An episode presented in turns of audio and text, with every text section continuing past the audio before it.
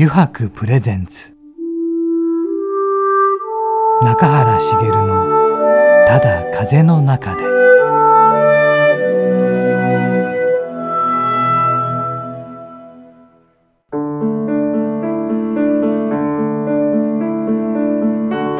皆さんこんにちは。声優の中原茂です。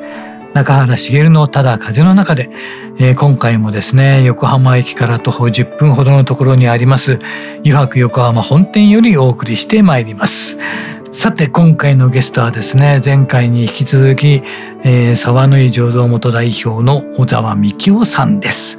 中垣くん2回目でしたね、はい、2回目来ましたね。ねはい、まあ、お酒といえば、うんうんうん、あのお酒を作る時に必ず出る、うん酒かす。あ酒かすね、うん、はい。酒かすってお酒よりももうとってつもなくたくさんの,、えあの栄養素を含んでいて、まあ、それをもっと、まあ、日本のスーパーフードとして認められるような、まあ、価値をもう少し、あのみんなで再認識しなきゃいけないん。じゃないかなっていうところで、実は自分が、あの別事業を、はい、実はですね。スタートし始めてましてそか。その辺の話もできれば。そうだね。じゃあまたね今回も早速ね小田さんにお話を聞いてまいりましょう。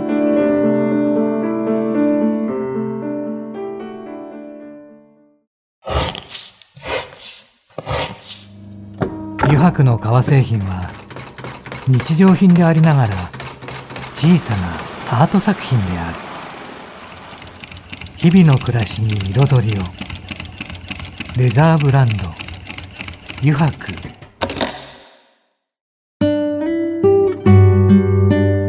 油白プレゼンツ。中原茂の「ただ風の中で」では小沢さん今回もよろしくお願いいたします。お願いします。さてさあの今ね中垣君とかからも話が出たんですけど酒粕の問題とかねはい、出てきたんですけど、まあこれも問題として一つあるんでしょうけど他にも何かいろいろありそうなんですが。はい、そうですね。結構まあいろいろ特殊な業種ではあるのであるんですけど、まあそうですね。大きいところでいくと後継者問題なんかも結構今深刻ですね。まあ、後を継ぐ人間がいないとか、はい。はい、えー、維持継続ができないとか、えー、結構ありまして、まあ、僕らの業界だと最近結構、まあ、畳んじゃったりとかあ。とはもう自分の子に継がせないで、えー、まあ M&A しちゃったりとかっていうのも、はいはい、だいぶ増えてきましたね。そうですよね、はい、だから昔はそのね女人禁制みたいなところがあったじゃわけですか、はい、昔ですけどね、ええ、だから先ほどちょっとねお話ししたんですけど女性がやっぱり継ぐとかっていうことも出てきてますよね。そうですね、うん、結構女性があの前線に立って活躍するっていうことも、はい、僕らの業界では増えてきましたね。はい、すごいいいことだと思い。いいことですよね、うん、やっぱり耐えてしまうっていうのが一番ね怖いことですよね。そうですね。なんとかしなきゃいけない。まあ続けなきゃっていうのありますよね。そうですね。伝伝統がありますもんねやっぱりね。そうですね。そればっかりは新規で作れるものではないので、伝統というのは。よくね聞きますよね。だからお酒が大好きで、ええ、ここのお酒が大好きでそのそれが長じてなんか継ぐことになったとかね、はい、いう人とかね。かなりそれはレアケース、ね、レアケースねレアケースね。でもまあ結構最近でも若い方々も、はい、あの日本酒に興味持ってくれる人も増えてきたので、おっしゃる通りそうちょっと酒造り体験をしてみたいとか、えー、まあおっしゃる通りそこから本当にどっぷりハマっちゃうとかっていう若い人たちも増えてきたので、はい、ただまあまだまだ正直言うと少ないでは言えば少ないので、まあ、そういう人がどんどん増えて、うん、えー、まあ、ある意味人気の職業じゃないですけど、はい、なってまあねこう担い手がどんどん増えてくれると、はい、まあ M1 とか潰れるとかなくなって、まあ、業界全体が活性していくのかなとは思いますけどね。ちなみにコロナ禍はどうだったんですか、うん、どういう影響が及ぼされました？コロナ禍はですね本当にきつかったですね。もうこれはもちろんうちだけじゃないですけれども。はい。まあ、やっぱりなんとなくお酒を飲むのがちょっとダメみたいな気になってしまいましたし、はい、あの実はうち我々と同じぐらいきつかったとか我々よりきつかっただろうが飲食店さんなんですね、はいはいはい、お酒が提供できない、はいはい、えー、一時はしちゃダメっていうまあそうですね。ありましたので、そうですね。まあかなりあの時はまあちょっと夜も寝れないじゃないですけど時期はありましたね。それをでもどのように乗り越えられたんでしょうか？そうですね。まあどうしてもそうなるとこう飲食店で出す分の、まあ、出荷がなくなってしまいますので、はい。えー、まあ、オンラインの方に特化したりとかあとは家飲み需要ですね、えー、家飲みするセットを作ってみたりとかおつまみとセットおつまみとセットはい、まあ、そういった形で、まあコロナ禍でもお酒が楽しめる、えー、ような商品とかを出したりしてましたね。みんなそういうことしてましたよね。そうですね、してましたね。あと今そのまあ後継者とか、えー、立ち行かなくなってっていうのはありましたけど、他にも何かありますかね？問題点っていうか。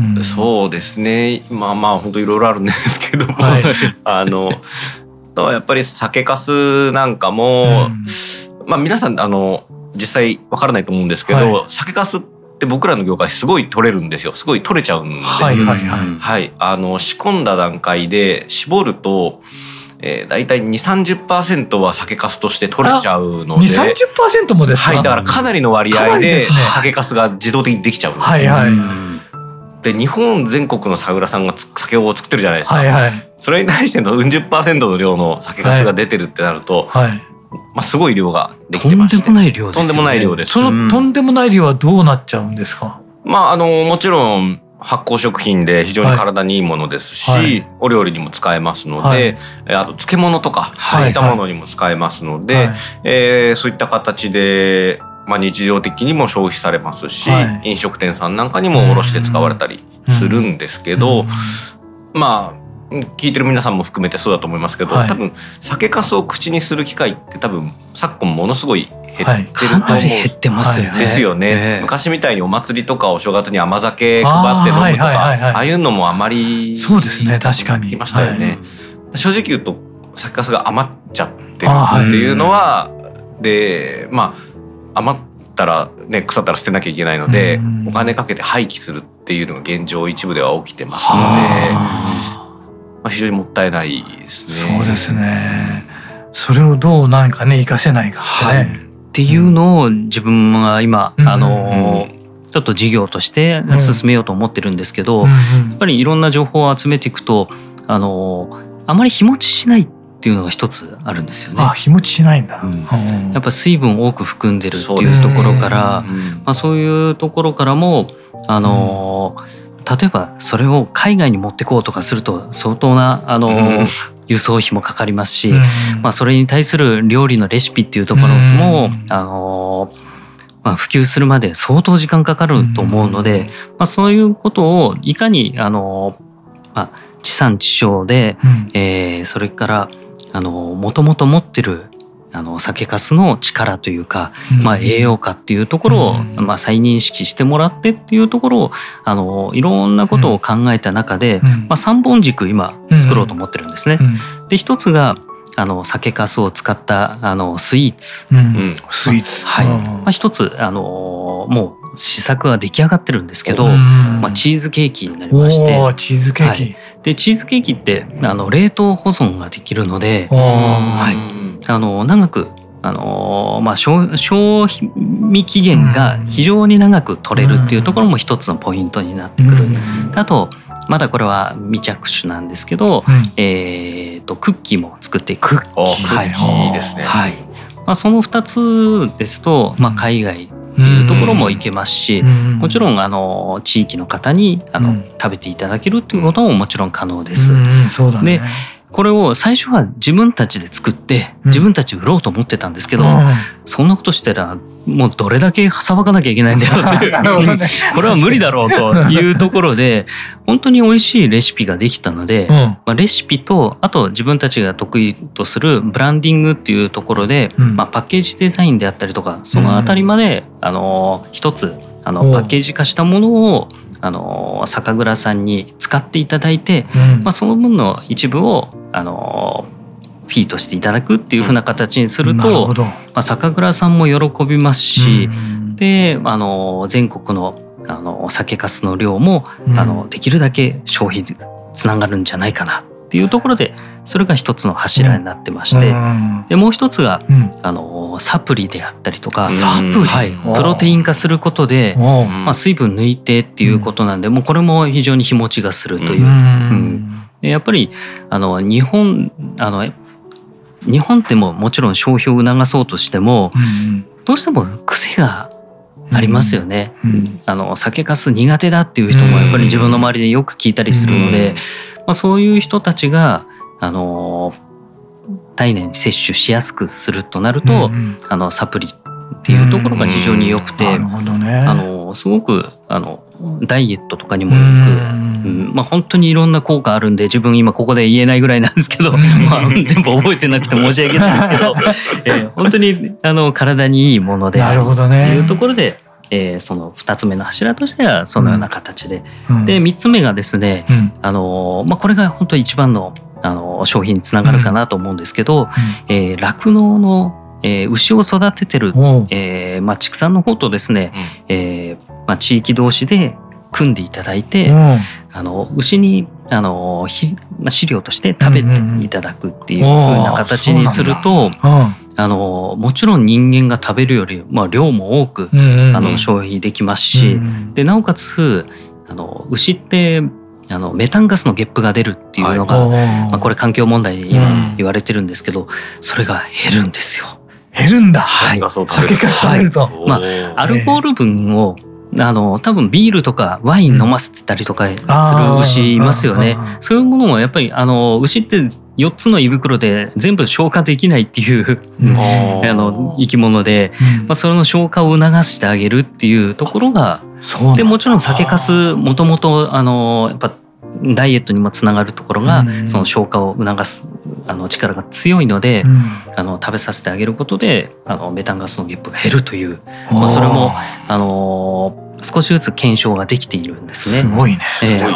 でなおかつ肉質が良くなったらもうこれ全最員がもうこうですね。うん。喜べる環境を作れるじゃないですか。うん。でこれをまあ全国にあの広めていって、うん。まあ、酒ガス牛っていう風な形にするか、まあ、ちょっと、まあ、名前はあのーまだここでは言えないんですけど、うん。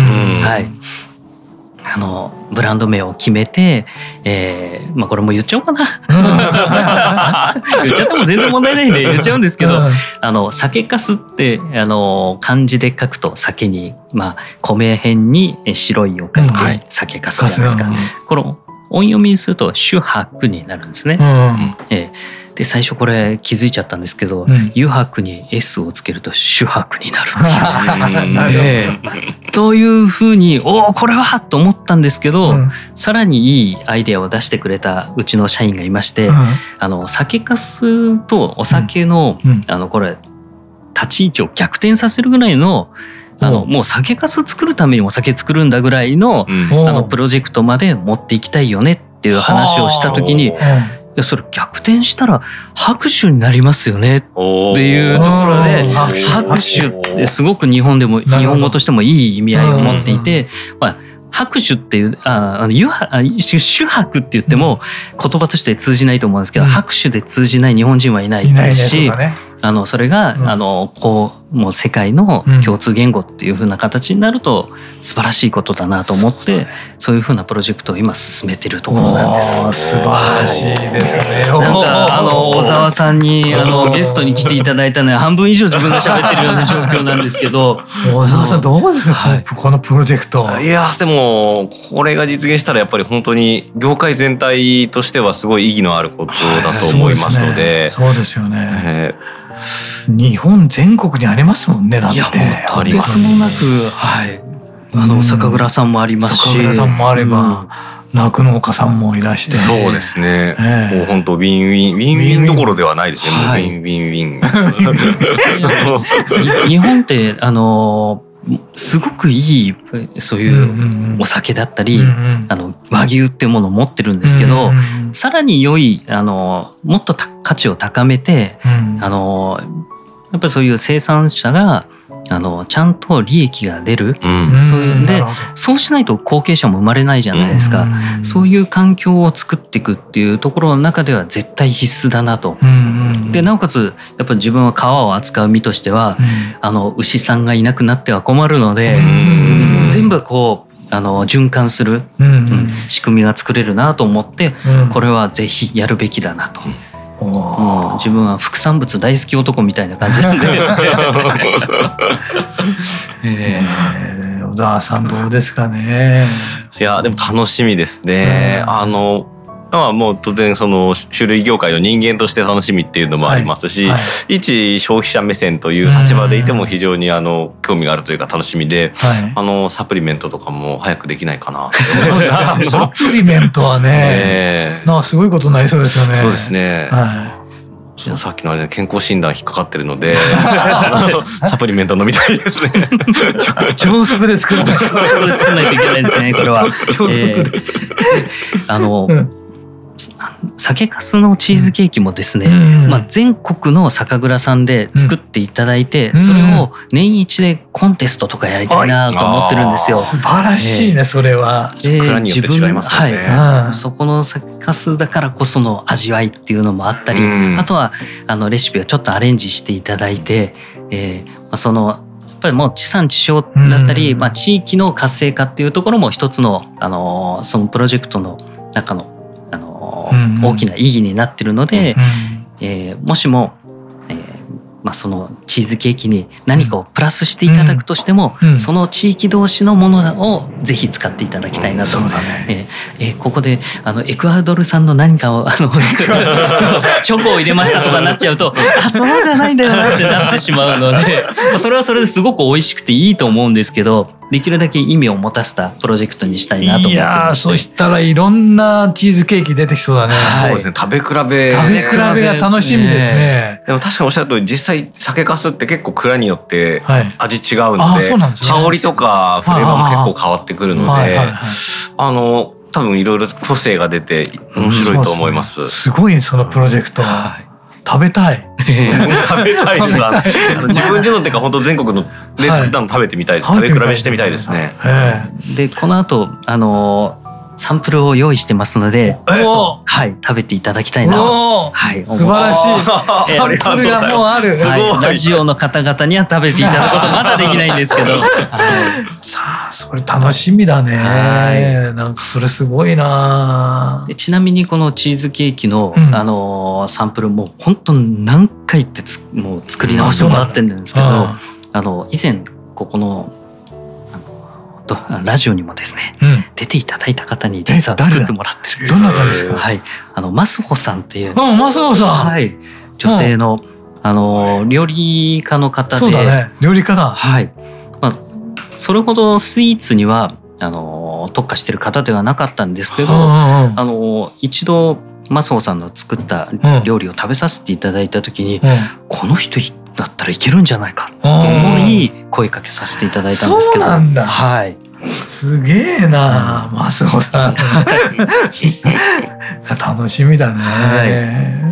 まあ小沢さんもね、自分の立場から言って、それそれは楽しみですねっていうおっしゃってましたけど、あのお酒って、まあ僕たちは素人なんでよくわかんないんですけど、大体作る期間って決まってるわけですか？まあそうですね。基本的には冬を中心冬を中心ににはい酒造りして、はい夏はまああまり作らないですね基本的には。ははい何か今期こういうお酒を作ろうとかっていうのもあるんですか？そうですね。まああの大体冬を中心にこう、はいガッと作るんですけれども、そうですね。まあ今期仕込むというところでは、まあさっき言ったあの舞踊無用。はい、うんだったりとかですかね。はいはいそうですね。なかなかあれですか？やっぱりその何種類かを作るってことは難しいわけですか？あなかなかこうそうですね結構まあ事前にこう計画立てるっていうんですか？はい。はい、もう今年これ作るぞっていうのはかなり手前の段階からスケジューリングをもう組んでますね。はい。はいうんなかなかこうよしやってみるかというふうにはなかなか動けないですね。思いつきではできないところが、そうですね。まああとはやっぱりその原料のお米ですね。はいはい。僕らが扱ってるお米って結構その酒米って呼ばれたりして、い。わゆるそはの一般的に皆さんが食べてるお米とは違うちょっと特殊なお米なので、はい。えーまあ正直すぐ欲しいからちょうだいとかって言って手に入るもんでもないかったりしますので、はいまあ事前に米農家さんにちょっとこれだけ欲しいんだ来年。はいはい。来年の作りでこれだけ使うんだっていうのを言っとかないといけないので、はい。逆算すると結構1年以上前から要は行って農家さんに打診しとかなきゃいけなかったりっていうのがあるのではいはいはいそうですね。そういう意味では結構うん。前段階から企画しとかないとなかなかできないですね。うーんちなみにそのお米はどちらで作られてるんですか？うちの場合はなんですけど、まあ、新潟県産のお米だったりとか、はい。えー兵庫県産。兵庫県。はい、が、まあ、多いですね構成費として。う。ん。それはなんか自分で行かれてみて食べてみてとかって決めた決められてたってことですか？そうですね。まあ、あの、その二つに関しては、まあ、うちの作りにおいて、まあ、非常にこう、まあ、酵母との相性が良かったりとか、はい、僕らが求めてる主質を再現するのに一番こう、まあ、合ってるっていうんですかね、うん相性がいい米なので使ってるっていう感じですね。うん結構酒米もかなり種類があそうなんですかなりあるんです。はい。いろんな品種の掛け合わせとかっていうのもりあそういうのもあるんですね。あるんです、あるんです。そうか。そういう意味ではおそうかワインも同じってことですね。それ用のブドウを使いますもんね、んそうです、そうです。一般的な人が食べてるようなブドウじゃないですもんねあそうです。それとだから一緒ですね。一緒ですねはい。あでも種類そんないっぱいあるんですねそうですね。あの僕が知らないのもいっぱいあるので、あもうはい、もうすごい数があります。へえ、そこから厳選して自分たちの味に持ってくってなかなか知識も必要ですね。そうですね。はい。ああとはやっぱりこう人気があるお米とかっていうのもはあ。ありますので、なるほど。うん。はい。一番まあ僕らの業界で有名なお米ですと、はい。あの山田錦。はい、山田錦。ですね。お酒好きな方は結構知ってる名前ですよね。はい。はい。聞いたことあると思うんですけど、なんかは、まあ、うちもやっぱりよく使いますし、はい。あの非常に酒造りする上では優れたお米。うんはあ優れてるわけですね。そうですね、えこう非常に扱いがはい。扱いやすいっていう表現が正しいのか、はい。なんとかねあのうん。とってもこう持ってきやすいですね。あそうなんですね。うんえでもこれからまたねどんなはいお酒が作られていくのかって楽しみなんですけれども、今後のですね未来っていうかこんなことをやっていきたいんだってこととかってありますか？そうですね。あのまあ原点回帰とまではいかないですけれども、はいはい。うちの酒蔵の一つの特徴だったりとかっていうのは、まあ、私はあの実際にあの場所に来て、はい。えー見て感じることができる酒蔵だと思うんですね。はいはいはいなかなかやっぱりそんな簡単には酒蔵さんって結構行けなかったりするので、はいちょっと遠くにあったりとかねあるので、まあ、そういう意味ではあのすぐ足が運べてもう酒蔵っていうものをこう感じることができる。それはもうあの視覚的にもそうですけど、うん。まあ味覚も嗅覚も、うん。あの空気だってそうだと思うので、うん。あのそういったある意味五感レベルで感じることができる酒蔵っていうのは強みだなとは思いますので、まあそういった酒蔵いわゆるこう足を運んでもらって感じることができる、酒蔵っていうのはしっかり目指していきたいなと思いますね。そうですね。し自然っていうだからあの読ませてもらった中にその向こうへ行った時にただお酒を持っていくだけじゃなくて何がいいのかって思ったらそのおね近江の自然をそうですね。見てもらいたくて、その写真をいろいろ持っててこんなところで作ってるんですよっていうのをっていうのを読んだんですけどあそうそれはなるほどなと思いますよねやっぱり。これだけのところなんですこういうのがこんなこんな大自然があって東京なんですけどここは。そう東京なんですけど。そうそう本当東京って忘れますよね。うんでもそれで来てくれるわけですもんねそうやって。そうですね。やっぱり感銘を受けた人が。そうですね、はおっしゃる通りやっぱあの自然を感じていただきたいですし、はい我々もまあ紐解いていけば原料はお米と水ですのいで、はいはいその水、はいえーこういったところから湧き出てるものなんだっていうのをこう実際に感じて、えー、それからなった人間が生成した酒というものを口にするという、うん、うん一つのまあストーリーじゃないですけど、はい、うん、感じていただきたいなって思いますね。そうですね。そうストーリーですね。うん、なんか大きいですね。とってもね、そのストーリーがあるっていうのは。そうですね。そうですね。はい、感動体験っていうとちょっと大げさかもしれないんですけども。はいそしてまたそこでまた飲むお酒がね。そうですね。また違いますよね。その場で飲むっていうのがね。そう思います。はい。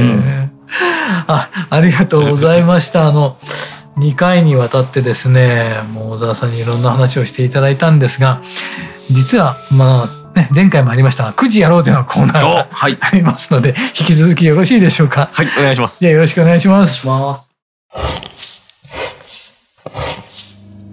油白の革製品は日常品でありながら小さなアート作品である日々の暮らしに彩りをレザーブランド油白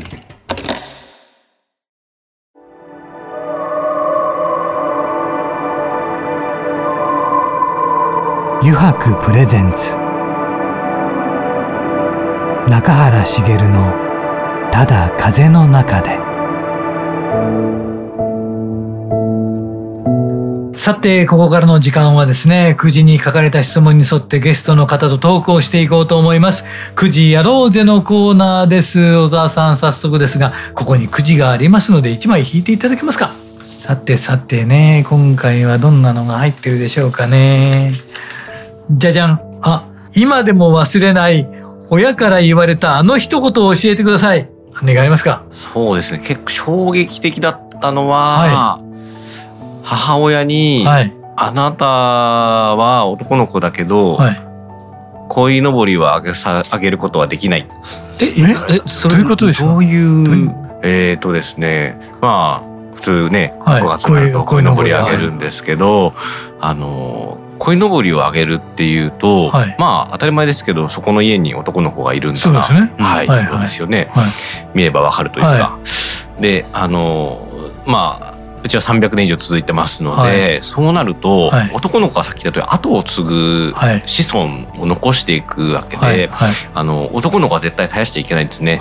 戦とかがまだある時代ですので、はい、えー、戦があるとまあ一家の主はもちろんやられちゃうんですけどあのどんなにちっちゃい幼子だろうと 男の子は絶対にのあの命を取られてしまう、はい、取られちゃうので、はい、自分たちからここの家には男の子がいますよっていうのは絶対にアピールできないのでっていうのが小沢家では代々あるので。いまだにいまだにあのうちは男の子が生まれても鯉のぼりをあげないというのがっていうので母親に言われましてあの小さいえー、はい、手のひらサイズの鯉のぼりのオブジェをもらって、はい、あとはこれで我慢しなさいってことで、そうかすごくその時にまあ私も特殊な家だなってすごく感じましたけど衝撃でしたね。そりゃ衝撃ですね。そりゃすごいわ。はい、はい、ありがとうございます。じゃあラストにもう一枚引いていただけますか。すごいな。それは衝撃ですね。いや、あ、中垣ちゃん。やったー。来た。中垣ちゃん来たよ。はい。来たよ来たよ。もうこれを聞こうとずっと思ってました。え日本日本酒以外に好きなお酒は 何でしょうか、っていう簡単な質問なんですけど。なるほど。二つありますかね。二つ。はい。あのビールとワインが好き、ビールとワイン。はい。はいはい。日本酒以外で飲むとすると大体その二つを飲みますね。ビールね。飲まないとなると。はい。はい。だから逆に言うとウイスキーとか焼酎とか、そういったものはあまり飲まないですね。でも本当にビール飲んでワイン飲んでって感じになりますかね。あ、そういう日もありますね。あの面白いですね。あの、はい、ビールとかもクラフトビールとかいろいろありますし、まあワインもやっぱり非常に奥が深いですし、まあやっぱりあの非常にこう嗜好品として面白いなと思いますし。はいまあ多分私がその日本酒ってあのいわゆる醸造酒っていう、はい、まああの蒸留しないですね。発酵で作ってるので、まああのそこビールとワインは一緒なので、まあ、そういったところはちょっとこう共通項としてあるんですかね。あの意識はしてないんですけれども自然とその醸造酒カテゴリーのものを好きで飲むようになってますね。はい、なるほど。ありがとうございました。さてねこの目の前にねチーズケーキが出てるわけですよ。これねさっきね、はい、話していた開発中のはい、だよね。そうです開発中のチーズケーキになるんですけど、うんぜひみんなで試食いただきたいと思いますじゃあちょっといただいてみましょはいはい。いただきまいすた。だきます。香りもいいな。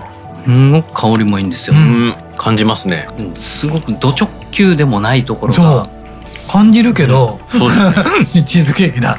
酒かす嫌いな人でも食べれちゃうなとあ食べれる食べれますね。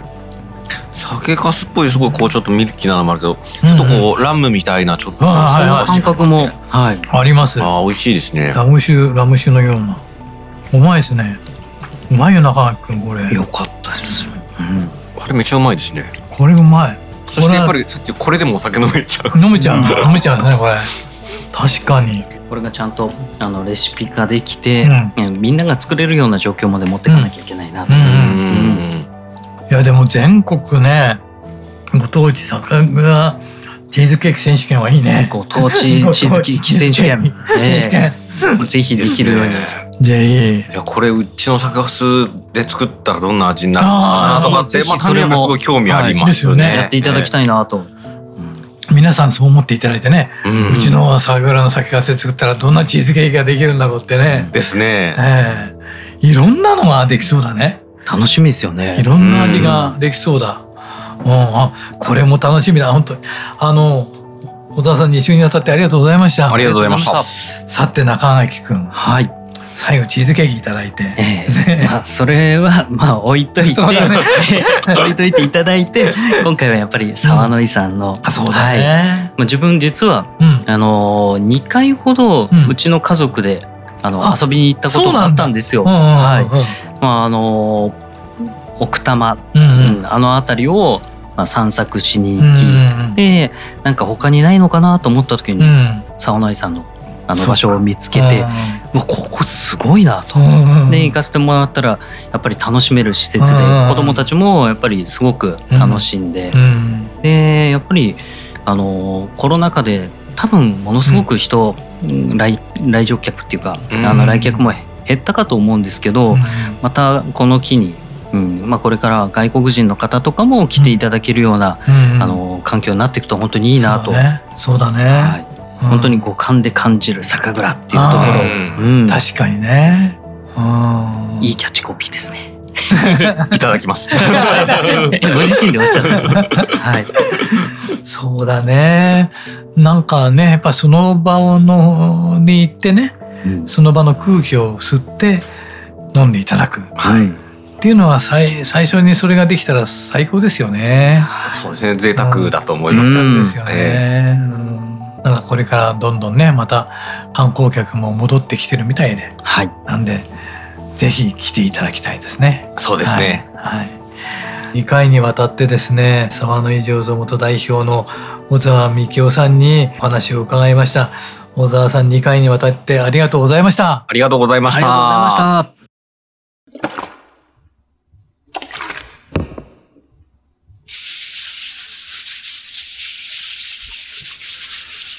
油白独自の手染めのグラデーションは川に新たな命を吹き込む。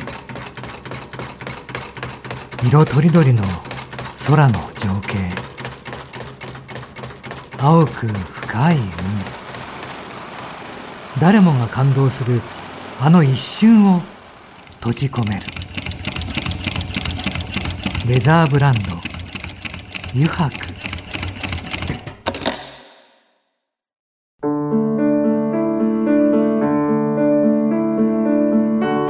中原茂のただ風の中でそろそろエンディングのお時間です中垣くん2回終わったねはい。ねえそっか家族で行ってたんだね家族で行きました。はい。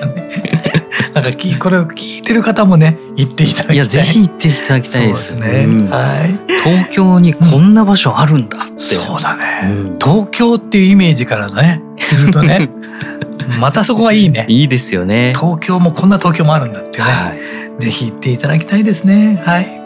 えーそれではまた来週この時間にお会いしましょう。中原茂のただ風の中で、お相手は声優の中原茂でした。